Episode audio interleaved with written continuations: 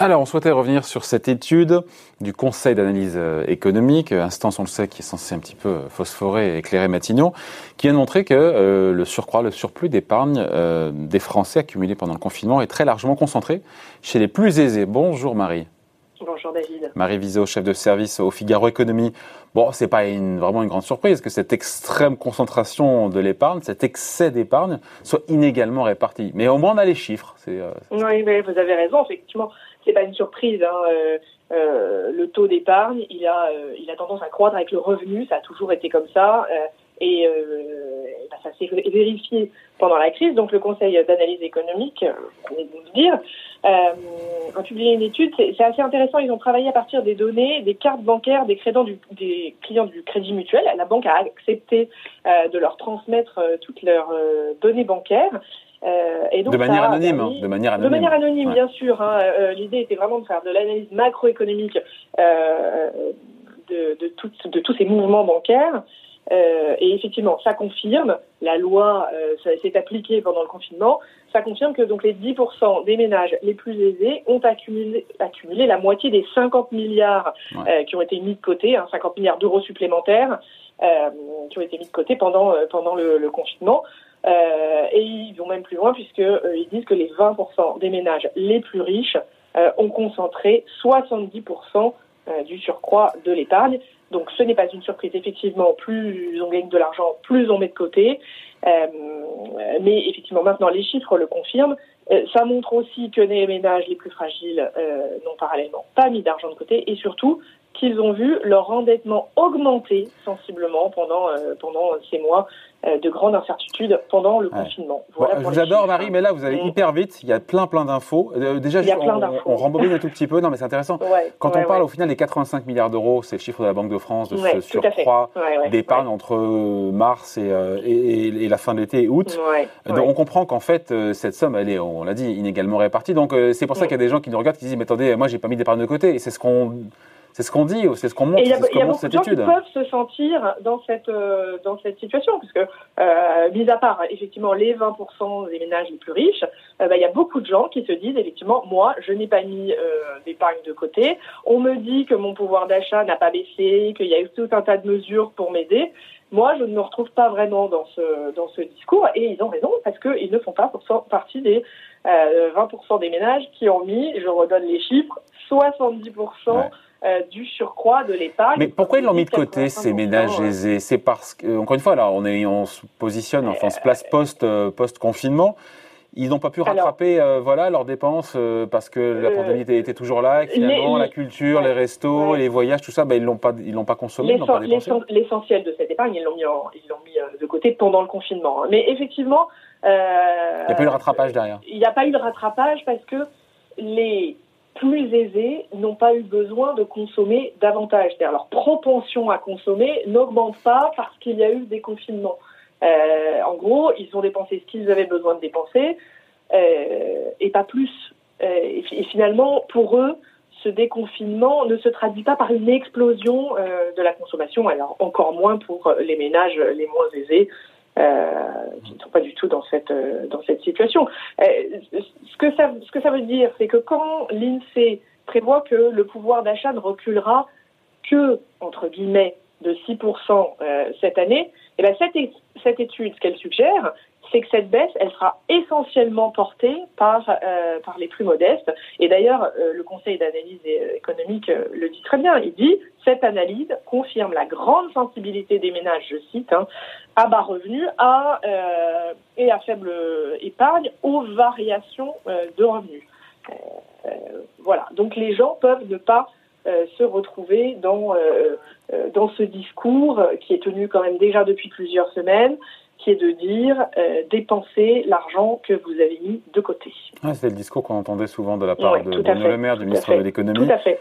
Euh, pour les 20% des foyers les plus modestes, d'ailleurs on dit 20% les plus aisés, les plus modestes, 20% euh, ça correspond à quoi en euros? On a une idée des chiffres? Alors, c'est une bonne question, sauf que l'étude du CAE, elle porte pas sur, pour ça, si on est dedans un pas, hein. montant de, de, revenus, elle porte sur un montant de d'argent dépensé en tant que tel, et c'est plus de 4800 euros. Par mois Donc, donc ce sont les gens qui dépensent plus de 4800 euros mensuellement. Pour les 20% les plus aisés. Ouais, ouais, ouais, exactement. Bon, et pour les 20% les plus, euh, encore une fois, les, mm. les, les, plus modestes, euh, mm. alors eux, au-delà de pas mettre de, sous de côté, leur endettement, vous l'avez dit, hein, mais leur endettement s'est accru aussi. Enfin, c'est. Euh, leur, endettement s'est accru et ça vient. Évidemment nourrir le débat et la petite musique qui monte et, et, je suis sûr que vous en avez déjà parlé sur votre antenne sur qu'est-ce qu'on fait pour aider davantage ces gens-là. Hein, euh, évidemment, l'opposition appelle euh, à soutenir les plus faibles, et même la majorité, hein, euh, la, la, la, musique monte. Alors, on, on, est un peu à cheval entre est-ce qu'il faut taxer les plus riches pour réduire les inégalités sociales? Bon, on peut penser que c'est une bonne ou une mauvaise solution. Et, et, et sur qu'est-ce qu'on fait pour euh, pour venir en aide aux, plus vulnérables? Il y a des choses qui ont déjà été faites hein, euh, pendant la période de la crise. Les, foyers pardon, qui, euh, touchent le revenu de solidarité euh, euh, active, le RSA, ont une prime de 150 euros et, 100 euros par enfant. On est arrivé à, un montant moyen d'aide exceptionnelle de 215 euros hein, pour 4 millions, plus de 4 millions de foyers, c'est assez important. L'allocation de rentrée scolaire a, aussi été revalorisée de 100 euros. Mais ça n'a pas l'air de, de, suffire, en tout cas dans ce petit débat qui monte et cette petite musique qui s'installe et, et, et, dont on va, dont on va encore entendre parler.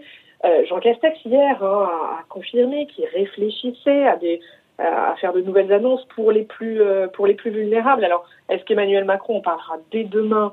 Est-ce qu'il euh, est-ce qu'il va attendre samedi qui est la journée nationale de lutte contre la pauvreté pour faire de nouvelles annonces? C'est ce qui était prévu c'est ce qui était prévu initialement.